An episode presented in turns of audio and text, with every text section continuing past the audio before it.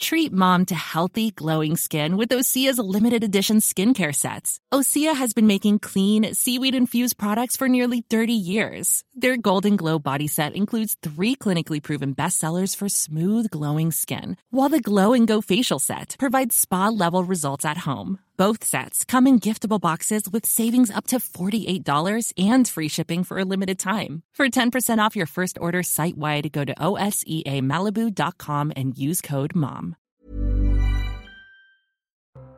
Предлагаю сделать это громко, так, чтобы за тысячи километров они услышали голос Красной площади. Трехкратным «Ура!»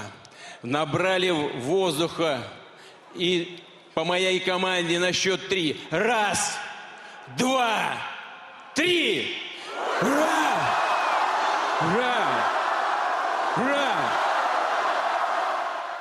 Les hurrahs de Vladimir Poutine et du peuple russe. Bonsoir à tous et bienvenue dans Ça se dispute avec Julien Drey, Gilles William Golnadel. On va évidemment revenir, bonsoir, sur cette euh, journée, selon Vladimir Poutine, historique pour le peuple russe. Mais avant cela, on fait d'abord un point sur l'information. La Russie a annexé quatre régions d'Ukraine ce vendredi. Vladimir Poutine a posé aux côtés des dirigeants de Donetsk, Lugansk, Saporidja et Kherson. L'Union européenne rejette et condamne cette annexion qualifiée d'illégale. Elle accuse Moscou de mettre la sécurité mondiale en danger. Washington rejette également les annexions frauduleuses en Ukraine et sanctionne à nouveau la Russie. Joe Biden évoque une violation du droit international qui piétine la charte des Nations Unies. Les Américains et le G7 vont sanctionner tout pays, individu ou entité qui fournirait un soutien à Moscou. Au moins 25 morts dans une frappe dans le sud de l'Ukraine, 50 autres blessés. Le projectile a frappé le centre, le parking d'un centre de transit pour déplacer dans la région de Saporidja. Les civils souhaitaient se rendre dans la zone temporairement occupée. L'Union européenne a condamné, je cite, l'attaque odieuse de la Russie. Le portrait du roi Charles III pour les futures pièces britanniques a été dévoilé. Il apparaîtra sur les pièces de 5 livres sterling et de 50 pence.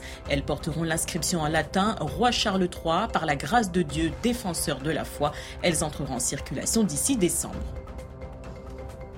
Vous l'avez donc suivi cet après-midi sur CNews. Vladimir Poutine parle d'un jour historique pour la Russie. Un, second discours sur la place euh, rouge à Moscou face à une foule conquise quelques heures après avoir euh, officialisé l'annexion des quatre régions du sud de l'Ukraine occupées par l'armée russe. On le disait, isolé, fragilisé. On disait que euh, la Russie était en train de perdre la guerre.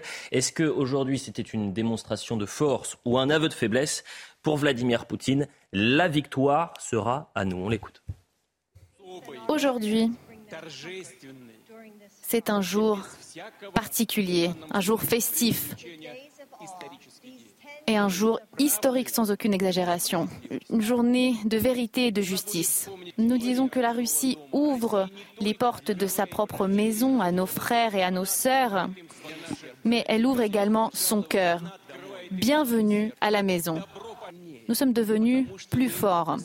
Et ce parce que nous sommes ensemble. La vérité est derrière nous et la vérité, c'est la force. Et donc, la victoire. Et la victoire nous appartiendra. Julien Drey, est-ce que c'était une démonstration de force cet après-midi de Vladimir Poutine non, ou non je, je, regardais, je pensais au communiqué de la CIA il y a un mois qui nous expliquait que Vladimir Poutine avait un cancer du pancréas et qu'il allait mourir. Je me dis que la médecine russe a fait énormément de progrès. Ça veut dire quand même qu'on s'est beaucoup trompé sur l'analyse de ce qu'était Poutine, de ce qu'il représentait et de ce qu'il voulait. Maintenant, on se retrouve dans une situation très compliquée. Parce que la vérité est là. C'est-à-dire que l'annexion, il la considère de fait comme acquise et désormais toute, attaque militaire contre ce territoire deviendra une attaque contre la Russie. Ça veut dire qu'on peut être au bord de l'apocalypse. C'est justement la réaction d'ailleurs qui est très intéressante de l'Elysée. Le président de la République condamne fermement l'annexion illégale par la Russie des régions ukrainiennes. Il s'agit d'une grave violation du droit international comme de la souveraineté ukrainienne. La France s'y oppose et se tient aux côtés de l'Ukraine pour faire face, et c'est ça qui est important, à l'agression de la Russie et recouvrer sa pleine souveraineté sur l'ensemble de son territoire. Et l'ensemble de son territoire, à compter de cet après-midi, ça représente ces quatre nouvelles régions aussi, donc ces quatre nouvelles régions euh, russes annexées par, la Russie. Euh, Gilles William Golnadel, comme démonstration de force, à votre faiblesse Écoutez, on est dans, malgré tout dans le discours. Hein. Hmm. La réalité, euh, je suis incapable de donner un bulletin médical sur, monsieur, sur l'état de M. Poutine. Mais la réalité, je me permets. Ah, je connaissais quelques compétences en matière. Voilà. non, mais je me permets de vous rappeler quand même qu'il y a encore quelques semaines, le but de guerre de M. Poutine, c'était de reprendre l'Ukraine qui était russe et qui était dominée par les nazis. Hmm. Euh, on est quand même loin de cela. Donc aujourd'hui, euh, alors M.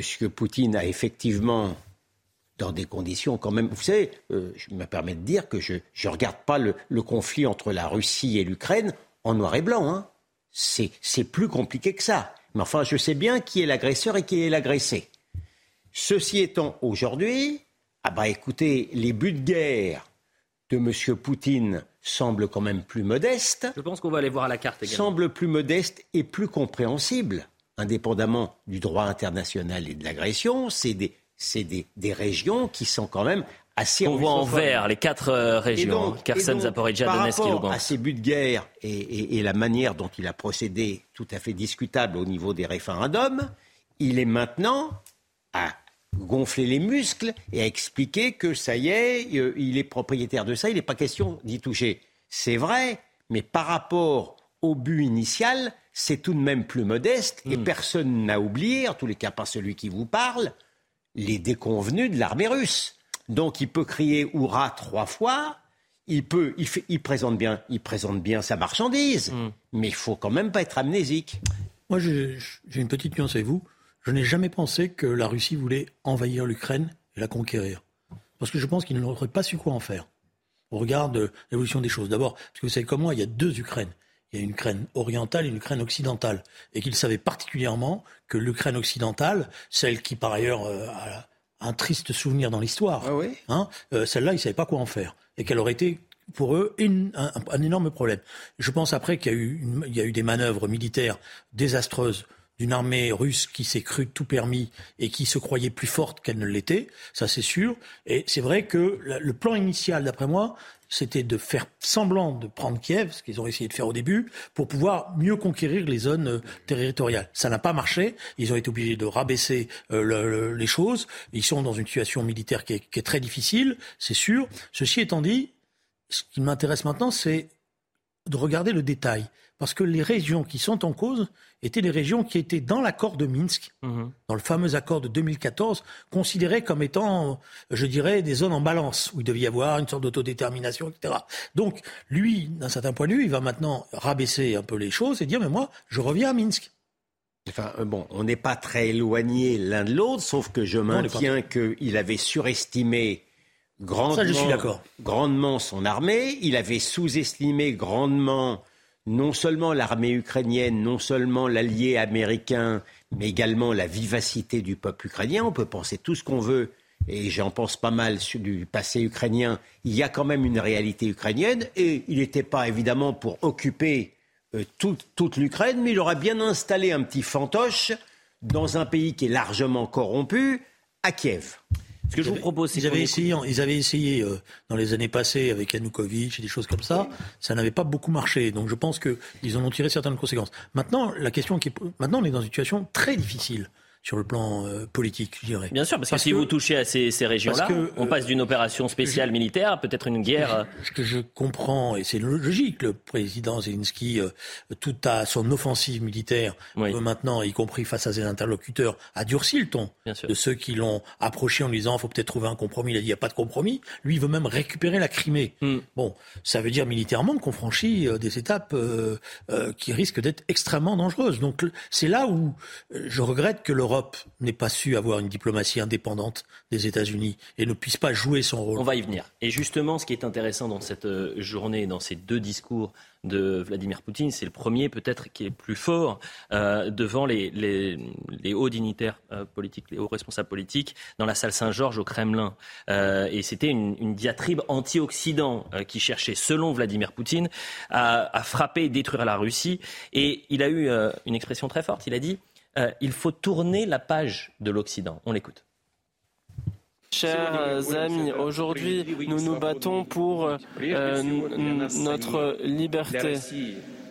pour nous, pour la Russie, pour que le diktat et le despotisme soient révolus. Je suis convaincu que les pays et les peuples comprennent qu'une politique fondée sur l'exclusivité d'un acteur, sur la répression des autres, des cultures et des peuples, est criminelle. Nous devons euh, tourner cette page honteuse. Et la fin de l'hégémonie occidentale est irréversible. Euh, William Goldnadel, c'est une guerre contre l'Ukraine ou contre l'Occident? Au départ, c'était une guerre, de son point de vue, de récupération d'une part, au moins d'une partie de l'Ukraine et de domination sur l'autre. Et puis, comme ça tourne plutôt mal, justement, avec le reste du monde, bah, écoutez, l'anti-occidentalisme est quand même une, quelque chose d'assez valable. Mm. Euh, donc, il mise sur cet anti-occidentalisme. Ah, bah, des anti-occidentaux, on en trouve même en Occident. Mm. Donc, euh, c'est assez facile. Et puis, vous avez toute une partie du monde qui est anti-occidentale. Mm. Donc, il mise là-dessus. Il ne faut pas sortir de, voilà, de, de, Saint-Cyr ou du Kremlin pour, pour, pour, le comprendre.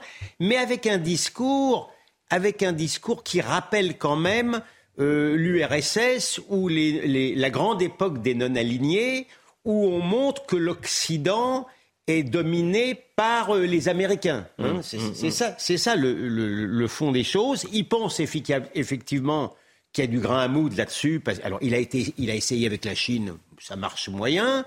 Il a essayé avec l'Inde, c'est pas terrible non plus. Il a essayé avec l'Iran aussi.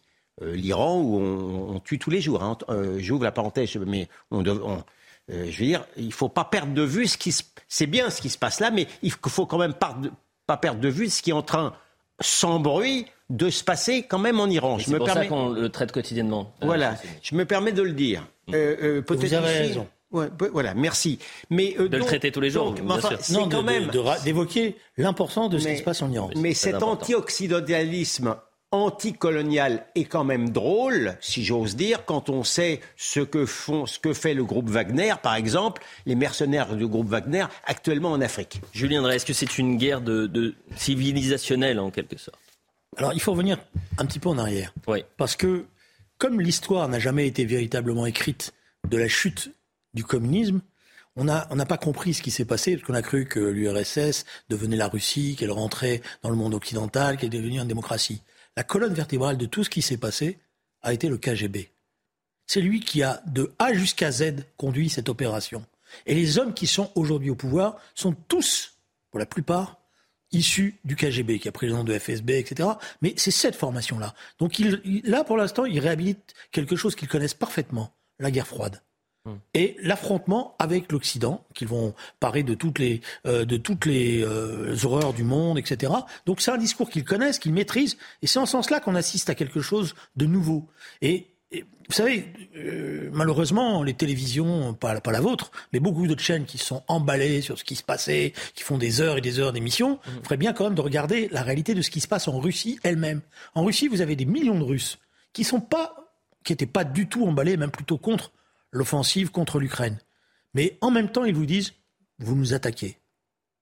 Vous nous attaquez. Vous n'êtes pas neutre, vous, avec les bases de l'OTAN, etc. Et là, il est en train de changer les choses. C'est-à-dire qu'il est en train de réveiller le sentiment national russe, qui est quelque chose qui, dans l'histoire, compte. Et c'est évidemment pour des gens qui n'ont pas l'habitude, qui n'ont pas cette formation-là, qui ne savent pas ce que c'est que la Russie, qui n'ont pas compris euh, toutes ces choses-là, ont l'impression que c'est pareil que chez nous. Non, c'est pas pareil. Hmm. Le peuple russe, il a une histoire millénaire, il a une identité, hmm. il a une force et justement, il est en train d'essayer de la réveiller. Est-ce que ça va marcher J'en sais rien. Il y a une partie de la jeunesse. a été biberonné au il, y a, une partie de la jeunesse qui visiblement ne marche pas, ce dispositif-là. Mais attention à ce qui est en train de se passer. Euh, il, y a quand même, du boulot hein, pour, pour y arriver. Parce que, si vous voulez, euh, le peuple russe. Non, mais l'anti-occidentalisme ou le non-occidentalisme, en Russie, c'est quelque chose de fort. On s'imagine que les Russes, sont, c'est des Occidentaux, c'est pas, c'est pas, c'est, pas ça. Ça n'est pas, ce sont des Slaves. C'est pas, pas la même chose. Premièrement, donc il y, a un fond de vrai là-dedans. Deuxièmement, le peuple russe, qui est un peuple très patriotique. Et dans ma bouche, croyez-moi, c'est une vraie qualité. Il est patriote lorsqu'il s'agit de se défendre, lorsque le pays, lorsque le territoire est attaqué Là, c'est quand même beaucoup, beaucoup moins simple. On peut évidemment, j'ai commencé par le dire, c'est pas si simple, les, trois territoires en question. Euh, et, Julien a raison de le dire, ça n'est pas si simple. Il euh, y, a vraiment matière à discussion, mais il n'y avait pas matière à agression. Non, pas matière à guerre. Mais cela étant, euh, ils ont beau être sur la place, sur la place rouge, là, mm. cela étant, on ne se bouscule pas chez, dans la jeunesse russe pour, aller faire, à la mobilisation partielle. Pour aller, faire cette guerre de Poutine. Juste, parlons des Européens après. Je, suis d'accord. Vous parlez du rapport de force. Mais je pense qu'on est dans un tournant dans cette affaire-là. C'est-à-dire, je pense que ça a été une aventure militaire mal gérée, mal organisée, qui a même montré les failles du système, mais que euh, Vladimir Poutine, qu'on a totalement sous-estimé, comme d'habitude, en Europe, on l'a pris pour un, un, pantin, on, nous annonçait que l'armée allait le renverser, qu'il mmh. euh, y avait des coups d'État qui se préparaient, on voyait pas tous les oligarques qui disparaissaient les uns après les autres, ce que c'est très euh, bien Il y a un mois, il y avait des synthés sur, très bien sur chaîne, la, Russie est-elle en train de perdre la guerre. Le nettoyage, parce qu'il y a eu un nettoyage préparatoire à tout cela. je pense que après, je peux me tromper, c'est mon, c'est ma formation historique, comme dirait l'autre. Mais je pense qu'il est en train de, de, il commence une nouvelle marche, et que cette nouvelle marche, c'est ce que vous dites, ah, réveiller le sentiment ah, national russe. De vous à moi, et encore une fois, euh, je ne souhaite pas du bien à Poutine. Hum euh, ceci étant, euh, on l'aide quand même un peu lorsqu'on traite les Russes comme des parias. Hum Lorsque le moindre Russe qui arrive en Europe est, est d'une certaine manière maltraité lorsqu'on boycotte les sportifs russes. Vous savez que les Russes ne seront pas aux Jeux Olympiques. Lorsqu'on bloque les comptes des Russes. Par exemple. Par exemple, non mais écoutez, euh, euh, même le Russe le plus anti-poutinien a le droit quand même de se sentir un petit peu agressé. Il est revenu sur l'histoire de la Russie, sur ses valeurs, sur ses codes, sur ses mœurs. On écoute Vladimir Poutine parce que dans ce discours-là, il y a euh, la Russie historique. Aujourd'hui, nous nous battons pour euh, notre liberté, pour nous, pour la Russie, pour que le diktat et le despotisme soient révolus. Je suis convaincu que les pays et les peuples comprennent qu'une politique fondée sur l'exclusivité d'un acteur, sur la répression des autres, des cultures et des peuples, est criminelle. Ce champ de bataille, aujourd'hui, c'est une bataille pour nous, pour notre peuple, pour la grande Russie. Et cette vague nationaliste, on l'a vu euh, également euh, en Europe. Et, il fait écho à cela, euh, Julien Drey? Je ne sais pas s'il fait écho à. Ah, il, parle un peu aux Italiens, il parle un peu aux Suédois, il parle un peu aux Danois et aux Français. Maintenant, il va prendre le drapeau, de, qui est un drapeau facile pour lui.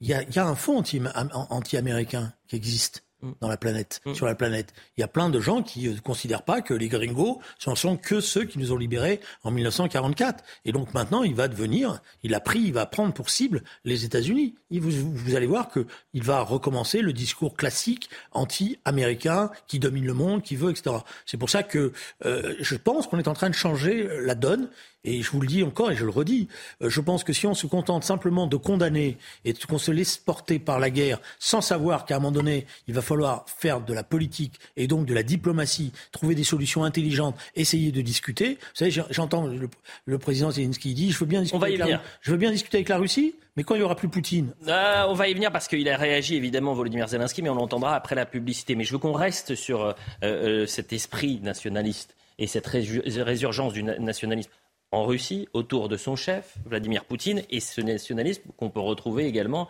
en Europe. Gilles William, est-ce que c'est intéressant cette déclaration de, Vladimir Poutine qui fait écho à ce qui s'est passé peut-être ces derniers mois euh, sur les autres territoires européens? Je, je, pas, je, peux me tromper, hein, et ça m'a pas sauté à l'esprit. Je pense, il va avoir quand même du mal à embrigader Madame Mélanie dans, dans, dans, cette histoire. Hein. Non. Euh, euh, de vous à moi. C'est parce que. Euh, non, mais alors, écoutez, mal formulé ma question. Non, mais attendez, vous savez, demain il fera jour. Hein.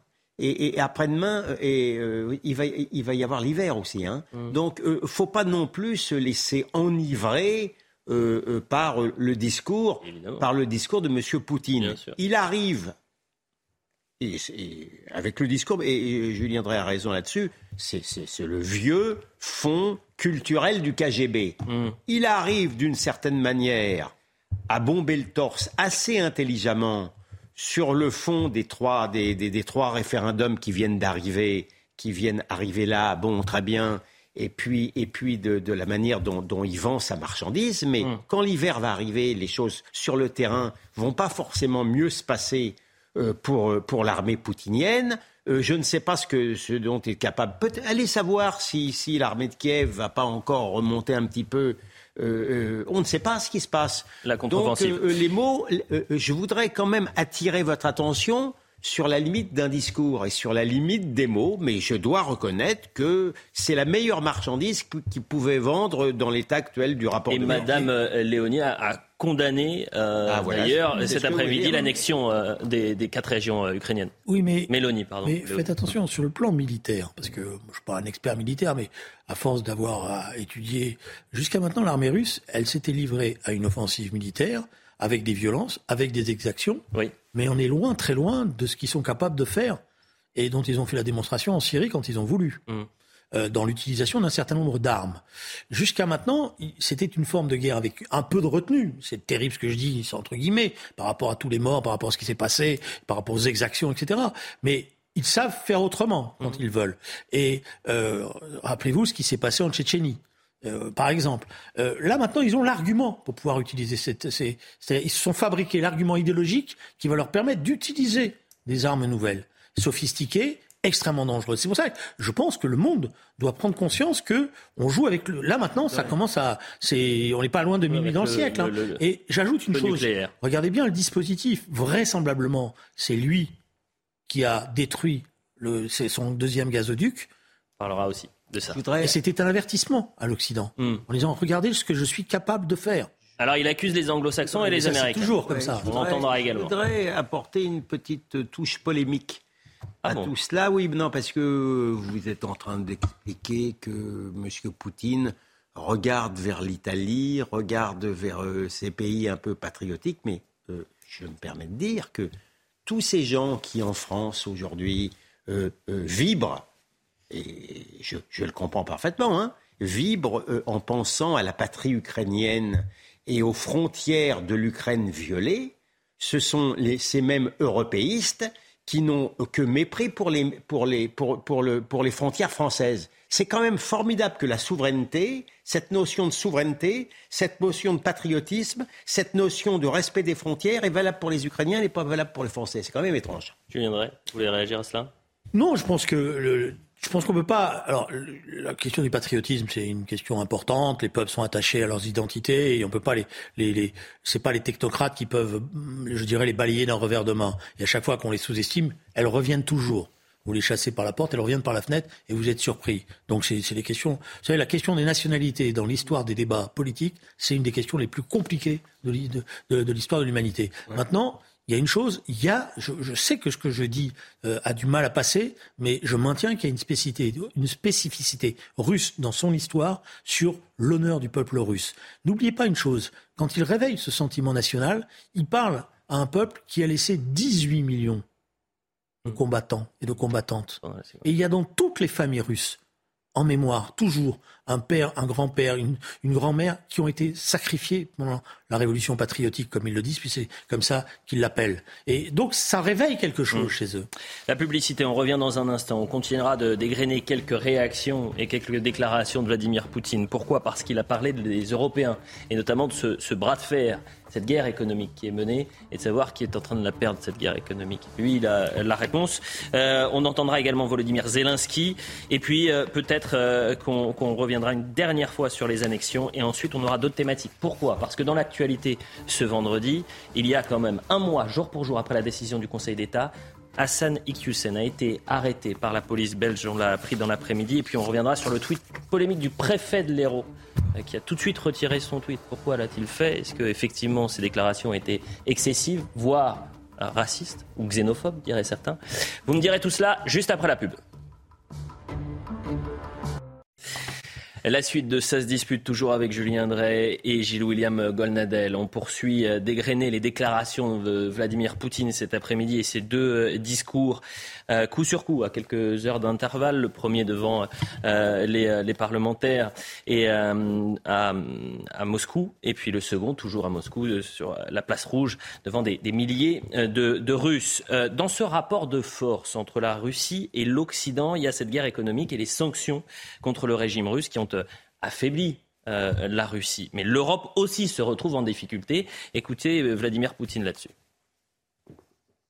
Les Européens doivent convaincre aujourd'hui leurs citoyens de moins manger, de moins se laver, de, de se couvrir plus l'hiver. Et ceux qui se demandent pourquoi, on leur explique que ce sont des ennemis, des extrémistes, des radicaux. Et on fait porter la culpabilité à la Russie, qui est la cause, soi-disant, de tous les malheurs.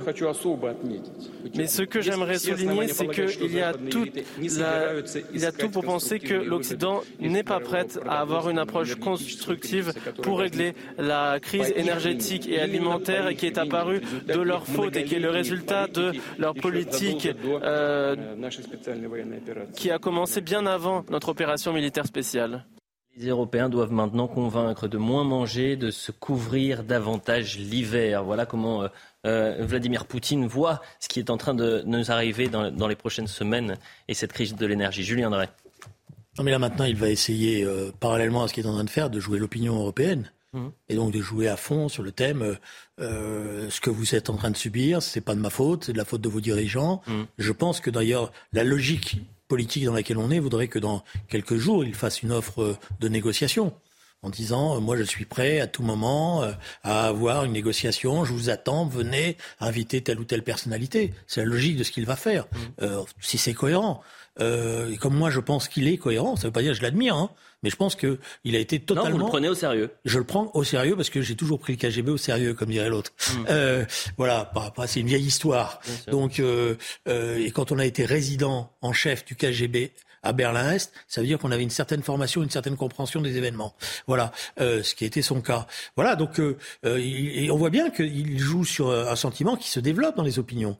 Parce qu'il y a beaucoup de, nos concitoyens, quand on regarde les sondages réels, pas simplement les, les, déclarations de nos dirigeants, qui commencent à dire mais euh, où on va? Hmm. À quoi ça sert tout ça? À quoi servent ces sanctions contre euh, la Russie? Euh, c'est bien vu de la part de, Vladimir Poutine de... Écoutez, c'est bien vu, cette bonne guerre, mais je suis un peu moins admiratif. Ah, moi, je suis pas admiratif. non, mais non, parce que je veux pas qu'on dise. Non, bah non, j'ai pas l'impression qu'il soit admiratif. Euh, je, suis un vieux trotskiste, donc moi, les, le KGB, c'est pas mes amis. Hein. Ça m'a pas échappé. je sais très bien où vous logez. Ceci, ceci posé. Euh, non, euh, écoutez, ils vont bien, ils vont bien ces salades russes, si j'ose dire, mais c'eût été quand même mieux présenté s'il avait dit dès le départ, mais ce n'était pas son but, il voulait quand même avoir un fantoche à Kiev. S'il avait dit je veux récupérer les trois territoires russophones qu'on nous a volés, etc., etc., qu'il les ait récupérés, excusez-moi, ça aurait quand même euh, et, que ça soit passé avec une armée russe euh, qui, qui, ne se soit pas débandée dans certaines parties du territoire euh, ukrainien, ça aurait quand même été, ça aurait quand même une, une autre gueule. La, vérité, permettez-moi de vous couper, on a un ministre de l'économie qui nous appelle à mettre des cols roulés et, et, et plus des cravates parce qu'on n'a plus de. J'y venais, j'y venais. Ceci posé fermement, il n'empêche que cette bonne guerre et qu'il y a des choses qui sont vraies. Les sanctions énergétiques, elles sont d'une stupidité et d'une fatuité extraordinaire.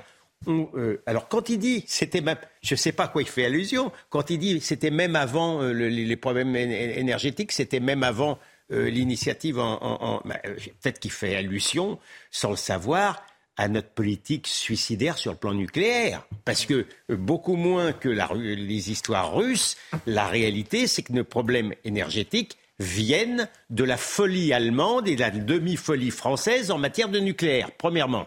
Non mais ça c'est clair. On en est maintenant à ce que avoir les Allemands être dans le quoi qu'il en coûte en matière d'énergie hmm. et alors que l'Allemagne était il y a encore quelques mois un modèle de rigueur économique pour pouvoir justement se chauffer normalement. C'est extraordinaire cela. Puisqu'on va avoir d'autres thématiques, pardonnez-moi Julien, ah rapidement s'il vous plaît. Alors non, vous savez, dans cette situation, j'ai écouté Gilles William, Oui. je me dis qu'en Europe, malheureusement, il manque euh, ou un François Mitterrand ou un Jacques Chirac. Parce que je pense qu'ils, s'ils avaient été là, jamais ça ne se serait passé comme ça. Mais c'est parce que vous voulez effectivement Jacques Chirac. Il avait vu, il avait senti euh, cette euh, crise dès 2005. Euh, écoutons, puisque vous parliez de euh, peut-être que Vladimir Poutine, dans les prochaines semaines, les prochains mois, va vouloir euh, que l'Occident et, la Russie se, retrouvent euh, aux tables des négociations. Il a parlé de cessez-le-feu, il appelle Kiev à cesser le feu. On l'écoute et vous entendrez juste après la réponse de Vladimir Zelensky. Nous appelons le régime de Kiev à immédiatement cesser euh, toutes les actions militaires, cette euh, guerre qu'ils ont commencée en 2014 et de revenir à la table des négociations. Nous sommes prêts à cela et euh, nous l'avons déjà dit.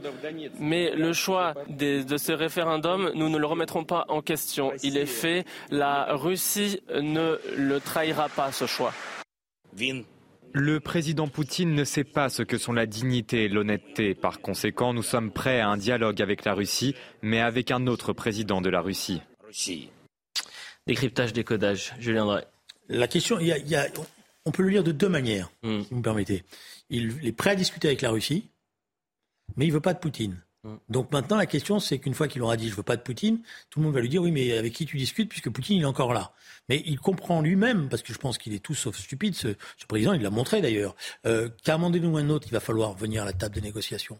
Et il essaye de voir jusqu'où il peut aller le plus loin possible, parce qu'il sent bien que la pression va commencer à s'exercer sur lui, sur le thème. On ne peut pas risquer le cataclysme atomique aujourd'hui euh, avec ce qui est en train de se Il est passer. prêt à tout. Par exemple, il a fait une demande d'urgence euh, d'intégration à l'OTAN. Donc, est-ce que, par exemple, l'Ukraine doit intégrer l'OTAN? Non, parce que je pense que ça serait un geste provocateur. Ça n'a jamais été en question euh, du point de vue de l'Europe. L'Europe a dit oui, vous rentrez dans l'Union européenne, mais pas dans l'OTAN. Oui, oui, enfin, oui, d'accord, mais enfin, sauf que depuis, il y a eu l'agression russe. Euh, donc ça change un petit peu la donne. J'aurais été d'accord avec Julien Drey avant. Maintenant, les choses ont changé. Quant à M. Zelensky, l'un, Poutine euh, bande ses muscles. Il est normal que l'autre se mette au diapason musculaire, si j'ose dire. Ceci étant, il, peut s'en passer des choses, d'autant plus que M. Zelensky aussi, ah, c'est l'agressé, hein. Je souhaite sa victoire. Mais malgré tout, je ne prends pas tout ce qu'il dit, tout ce qu'il raconte au pied de la lettre, en nous expliquant que tous les Ukrainiens ont été merveilleux pendant la guerre, etc., etc. C'est encore un pays qui donne des euh, noms euh, de rues aux, nazis. Donc je prends et je laisse chez ces gens-là. C'est pas en noir et blanc. Cela étant, il va, il va se passer beaucoup de choses. Il en est maintenant jusqu'à réclamer à nouveau la Crimée, et on n'en parlait plus avant l'agression russe. Euh, ne, ne prenons pas ces gens-là au pied de la lettre. Voilà ce qu'on pouvait dire. je Ah, Julien, un dernier mot. Il y a encore des grands ensembles. J'aimerais qu'on traite d'autres sujets aussi. Il y a encore des grands ensembles qu'on sous-estime et qui vont maintenant rentrer dans la danse. C'est-à-dire jusqu'à maintenant, on a méprisé, on a, on pensait que les Chinois, les Indiens, tout ça, ils soutenaient la Russie sans la soutenir, etc. Mais à partir du moment où on rentre dans cette situation politique nouvelle, Ouais. vous allez voir qu'ils vont prendre des initiatives diplomatiques. Parce que c'est, c'est ça le. Les le masques peuvent tomber. C'est ça le sous-accord qu'il y a entre. Voilà, je- c'est mon pronostic. D'où le bouleversement est- du monde, d'où cette, ce nouveau bras de fer, Mais- non pas Russie et États-Unis, mais Occident Mais contre je pense que les euh, la Russie et ses Je alliés. pense que les dirigeants européens Ouais. auraient tout intérêt à se mettre autour d'une table, Mhm. sérieusement, Oui. et à pas se laisser dicter la conduite par euh, les élections de mi-terme aux États-Unis, et à décider d'envoyer des émissaires, parce que c'est comme ça que ça se Et vous passe. pensez que Ursula von der Leyen est capable de faire ça Non, mais Ursula von der Leyen, jusqu'à maintenant, elle a été élue par euh, le Parlement européen, mais pas, elle n'a pas été élue par les Oui, peuples quand même, euh, pardon de le dire, on vit quand même, on vit quand même dans un drôle de monde, Ça, avec des dirigeants dire. européens d'une rare médiocrité, avec un président américain confus mentalement et avec un président russe confus moralement. C'est quand même difficile hein, en ce moment. Puisque c'est difficile, on passe à autre chose. Oui, mais c'est. Allez, on avance. Il nous reste 10 Faut faire minutes. âme, mais c'est pas Ah, vous voulez continuer On Non, non, non, mais- Vous voulez continuer Non, sur la non, Russie non, non, non, non. Sortons de la Russie. Je ne savais pas que vous aviez Non, envie non. autant de, Non, de non, parler non, de, du discours de, de Vladimir Poutine. Non, il y Mais a ce que je vous propose, d'autres a- choses, il y a c'est vrai. il y a d'autres Et choses je dans vous assure, Julien Drey, vous savez ce qu'on va faire puisqu'on est ensemble euh, tout le week-end sur 16 disputes. On reviendra, comme on l'a fait tout au long de la semaine, sur, sur l'Iran. La cavale. C'est ça, quand j'aurai le dos tourné. Ah, vous n'avez qu'à venir le samedi. Ah, ouais. Juste avec une parenthèse, aujourd'hui c'est une journée très importante Oui. parce qu'il y a eu une grève générale dans tout le Kurdistan irakien qui est totale et il y a même des rumeurs qui annoncent qu'un certain nombre de dirigeants iraniens ne sont plus et c'est pour ça qu'on va le traiter ce week-end. La cavale d'Hassan Iqiysen aura donc euh, duré un mois jour pour jour, puisque l'arrêt euh, du Conseil d'État qui annulait la décision de suspendre son expulsion avait été rendu le 30 août 2022. Euh, Il a été arrêté en Belgique ce vendredi, à Mons. Mons, c'est une ville vraiment quasiment à la frontière française. Le prédicateur Iqiysen, proche des frères musulmans, était sous le coup d'un mandat d'arrêt européen. Sandra Buisson nous explique tout, et ensuite on en parle. L'imam Iqiyoussen a été arrêté en début d'après-midi près de Mons, en Belgique, chez une de ses connaissances, grâce au travail des enquêteurs de la police judiciaire française, appuyés par leurs homologues belges. Il était recherché dans le cadre d'une information judiciaire ouverte pour soustraction à l'exécution euh, d'une mesure d'éloignement, une infraction qui lui fait encourir jusqu'à trois ans euh, de prison. Alors, via la coopération judiciaire, la justice belge devrait euh, le remettre aux autorités françaises, mais cela peut prendre plusieurs jours, voire plusieurs semaine s'il actionne des voies de recours là-bas, ce qui est probable puisque son avocate conteste la validité euh, du mandat d'arrêt européen qui le vise, puisque selon elle, il se fonde sur une infraction qui n'est pas constituée. Une fois remis à la France, il sera présenté au juge d'instruction qui mène les investigations. Il faut savoir que la procédure judiciaire prime sur la procédure administrative. Donc, premier scénario, l'information judiciaire se poursuit, il est éventuellement euh, jugé et quand la peine éventuelle il pourra être expulsé. Autre possibilité, quand il est présenté au juge d'instruction en France, le magistrat peut prononcer un non-lieu. Donc à ce moment-là, la voie judiciaire est éteinte et l'arrêté d'expulsion peut alors être exécuté. L'imam serait alors placé en centre de rétention euh, administrative, le temps de discussion euh, diplomatique avec le Maroc pour tenter de rétablir le fameux laissez-passer euh, consulaire indispensable pour le renvoyer dans ce pays. Pour résumer ce qu'a très bien dit Sandra Buisson, on est loin, très loin de la fin de cette affaire EQSN. William Goldnadel. Oui, non, mais euh, Sandra Buisson a tout dit. Hein. Elle a bien expliqué pour ce, que ce mandat d'arrêt n'existe que parce que Iqwisen n'a pas spontanément respecté la décision administrative. Alors maintenant, euh, le, son avocate qui nous expliquait que c'était la chasse aux musulmans de s'en prendre à ce prédicateur euh, sexiste et antisémite, euh, elle peut toujours guerroyer euh, juridiquement puis administrativement. il, n'échappera pas à son destin. Il n'y a, que les insoumis pour lui trouver quelques vertus M. Iqwisen. Mais donc ceci posé, oui, bon bah écoutez, après le problème c'est le est-ce que le Maroc va être dans de meilleures dispositions d'esprit. Vous savez que tout ça est à. Et, c'est, le voyage en Algérie de notre président n'a pas beaucoup plu aux Marocains. Mm. Pas beaucoup plu. Mm, mm, et donc, c'est sous ce, c'est dans le cadre de cette viralité, de, cette, de, de, ce contexte entre le Maroc et l'Algérie qu'il faut lire le refus des Marocains de recevoir, de recevoir quelqu'un qui leur inspire une sympathie très limité. Qui avait été accordé dans un premier temps, pour euh, recontextualiser. Julien Drey. Non, je, pense que tout ça est malheureux. Malheureux parce que, d'abord, il n'a pas été très loin, il était en Belgique. Quasiment tout le À la frontière française, allez, je dirais 10 km, 20 km, Mons. Sans douter, j'ai pas besoin d'être roule-tabille pour, pour l'avoir compris. Donc les, les, les, les, autorités françaises ont quand même été euh, défectueuses dans la matière. Bon, maintenant, il va engager une bataille juridique qui va être longue. Parce qu'il a, grâce à ce qu'il a fait, mmh. il a tous les instruments qui vont lui permettre de, de, de, jouer euh, d'abord la bataille juridique, puis après tous les vices de procédure, puis après je sais pas quoi. il n'est pas encore parti. Il n'est pas encore parti. Et je suis d'accord avec euh, Gilles William. Euh, tout ça ne marche qu'à une condition, c'est que le Maroc accepte de le, à nouveau de le reprendre.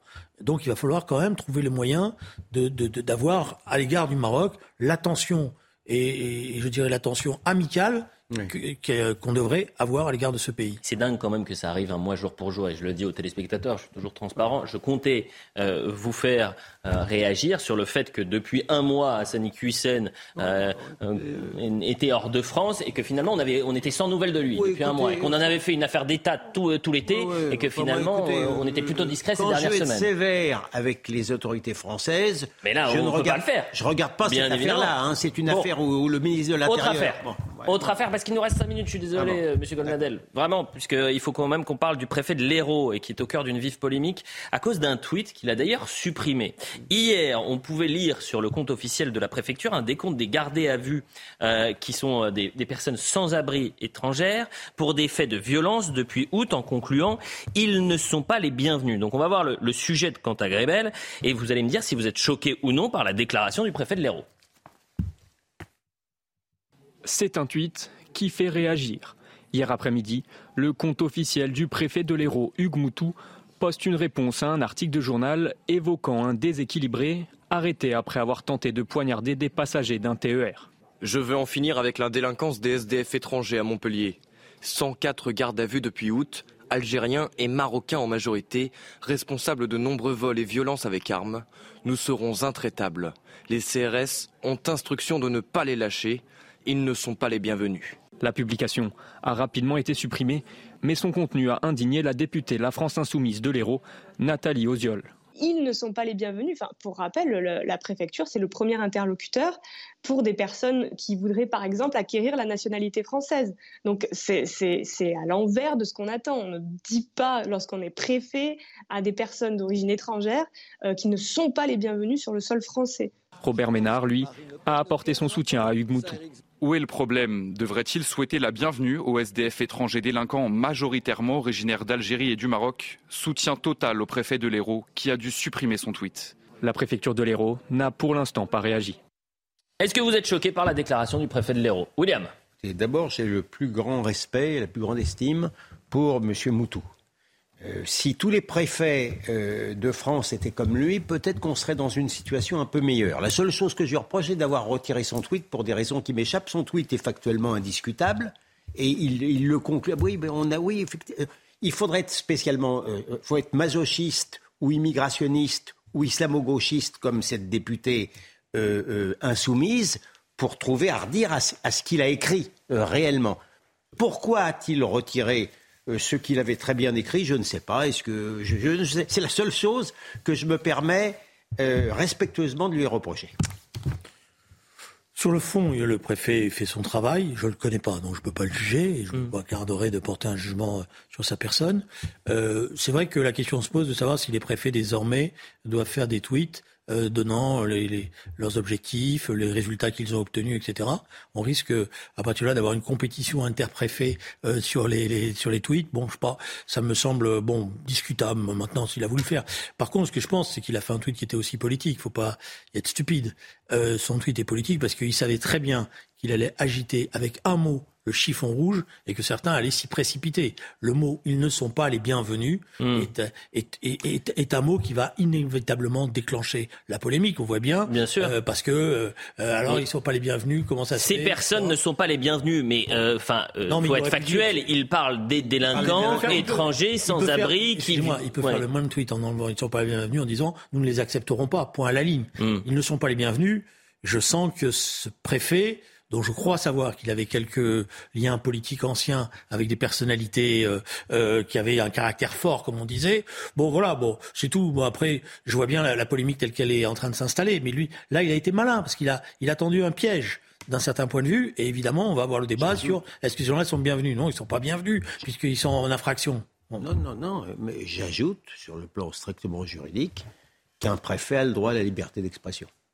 Il est pas, son obligation de réserve, ne l'empêche pas d'écrire ce qu'il pense. Oui, mais ça, l'empêche de prendre parti politiquement. Bah, il ne prend pas parti politiquement, il n'a pas dit... Euh, non, il non, mais, non, mais on est... On est, il prend pas parti politiquement. Non, mais en ce sens-là, je, suis d'accord avec vous, on est sur le, Non. On est sur la ligne de crête, comme on dit. Voilà. Bon, après... Euh, euh, il nous reste une minute cinquante. Eh oui, mais vous avez, c'est effectivement, Vladimir Poutine a bousculé un peu nos, thématiques. Eh Je voulais qu'on parle de Nantes, qui euh, euh, fut un temps, Nantes était au premier rang des villes françaises où il faisait bon vivre, et en, une décennie, Nantes a, basculé dans la délinquance et l'insécurité. Jean-Marc Morandini hier était sur le terrain, il a donné la parole aux Nantais, et c'était saisissant de voir à quel point à chaque fois qu'il tendait le, le micro, vous aviez une personne qui vous expliquait qu'elle avait été agressée plusieurs fois ou que son collègue avait été agressé, qu'on ne vivait plus à Nantes comme on vivait il y a dix ans, que certains comptaient quitter la ville. Euh, la maire de Nantes a, pris peut-être un peu plus conscience de ce qu'il se passait dans sa ville, puisqu'elle va rencontrer euh, demain euh, Gérald Darmanin. Je pense qu'on va l'écouter mardi, pardonnez-moi, mardi Gérald Darmanin. On écoute Johanna Roland et ensuite on en parle vraiment de manière assez concise, malheureusement. Ah oui, j'ai l'impression qu'il va être synthétique. Exactement. Nous avons besoin de plus de moyens de police et de justice, pas simplement pour deux jours, mais dans la durée. Avec deux demandes précises.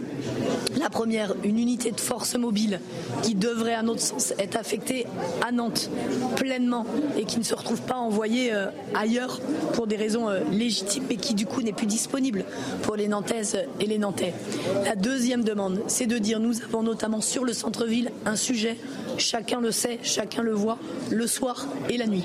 Nous sommes donc prêts à mettre à disposition l'ensemble des forces municipales et métropolitaines, d'y ajouter évidemment les forces nationales qui sont présentes aujourd'hui et les forces supplémentaires que le ministre serait prêt à nous accorder. Notre souhait, notre volonté, c'est comment il y a une présence, 24, euh, maximum de 22 heures jusqu'à 6 heures le matin, notamment sur Bouffet, sur Fédo et sur Commerce pour les téléspectateurs, mais je suis sûr qu'ils le savent, que la police municipale à Nantes n'est pas armée et qu'elle ne travaille pas après minuit ni le dimanche. Puisque je dois être bref, il n'y a pas une semaine, cette dame-là et son maire adjoint niaient l'insécurité à Nantes. Et maintenant, elle vous, fait, elle, vous tient ce discours-là. Donc la première qualité que je lui prêterai, ça n'est certainement pas la spontanéité. Je viendrai. Moi, je connais un petit peu Johanna Roland. Et je peux vous dire que dans les réunions où j'étais, où elle était là, elle est tout, sauf une laxiste. Et elle était très consciente des problèmes d'insécurité et de violence. Et elle ne cherchait pas des causes pour essayer de justifier des situations. Il y a eu une dégradation. Bon, je, par pudeur, je ne donnerai pas tous les éléments, mais il y a une dégradation qui s'est installée euh, à Nantes ces, ces, ces, derniers mois.